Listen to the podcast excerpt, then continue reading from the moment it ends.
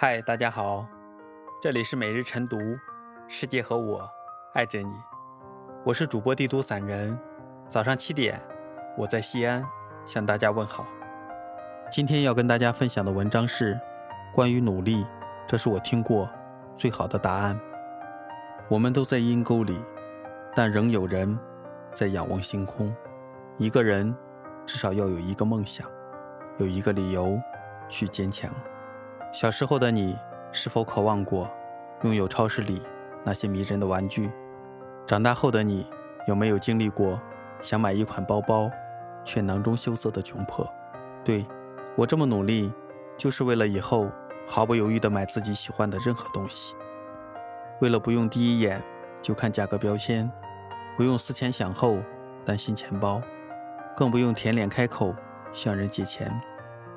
有人说。我这么努力，就是为了以后喝酸奶不舔盖儿，吃薯片不舔手指头，吃泡面不喝汤，吃烛光晚餐不自拍，一打三粒一块嚼，在星巴克喝咖啡从来不用定位，旅行坐头等舱，想飞哪就飞哪。说了这么多，还不是为了能成为有钱人？这样。我就能按自己的想法任性的活着了。陈伟霆曾在一次采访中回顾自己的成名之路，他说：“后来我懂了，我为什么要努力，因为我不能够让我的家人对我失望，不能够让他们再为我哭。父母消耗巨大的精力与财力抚养我们长大，孩子不仅仅是他们日后炫耀的资本。”也是他们一辈子最温情的投资。父母在渐渐老去，不努力，你怎么能给你爸买最好的酒，给你妈买最好的衣？不努力，你如何让父母老有所依？我的脑海中有这样一幅画面：在喜欢的小城里，有一套属于我自己的温暖小窝，房子不用很大，够住，挂暖色的灯。刷白色的墙，米黄色的帘子随风飘扬，窗台上搁着自己养的花花草草，风一吹就好像能闻到阳光的香气。我坐在柔软的地毯上，看书写字，画画喝茶晒太阳。我这么努力，不就是为了能过上我脑海里的理想生活？你的朋友圈里是不是也有这样的人？有的一声不响。去了国外深造，有的默默升了职，加了薪；有的跳槽去了更高、更好的工作平台；有的已经创业，赚得盆满钵满；有的儿女双全，生活幸福美满。这些人是你的朋友、同学、同事，你们曾经在相差无几的起点，如今你们之间的距离却眼看着。越来越远，别人都这么拼，你怎么能不努力一把？离婚律师里说：“我认真做人，努力工作，为的就是有一天，当站在我爱的人身边，不管他富甲一方还是一无所有，我都可以张开手，坦然拥抱他。他富有，我不觉得自己高攀；他贫穷，我们也不至于落魄。这就是女人。”去努力的意义，为了能和你爱的人平等的站在一起，为了成为更优秀的自己，遇见同样更优秀的对方，你有什么理由不去努力？前二十年的努力为了自己，后二十年的努力为了后代。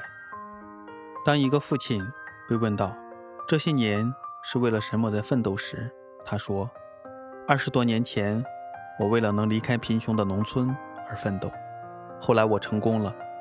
二十年后，我为了帮我的孩子创造更好的生活环境和品质而奋斗。体操名将丘索维金娜，从十六岁的体操少女到四十一岁的中年老将，七次参加奥运会，不仅仅是为了国家和自己的荣誉，更是为了帮身患白血病的儿子筹集治疗费用。都说，培养一个贵族，至少需要经过三代人。每一代人都在为了自己和下一代的将来而奋斗。努力是一代一代的传承。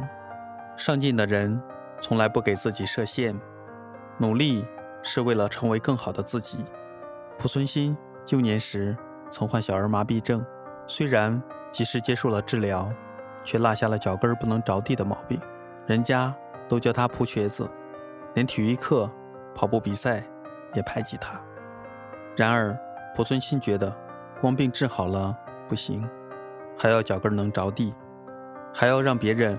看不出来自己是残疾，他要跟正常人一样。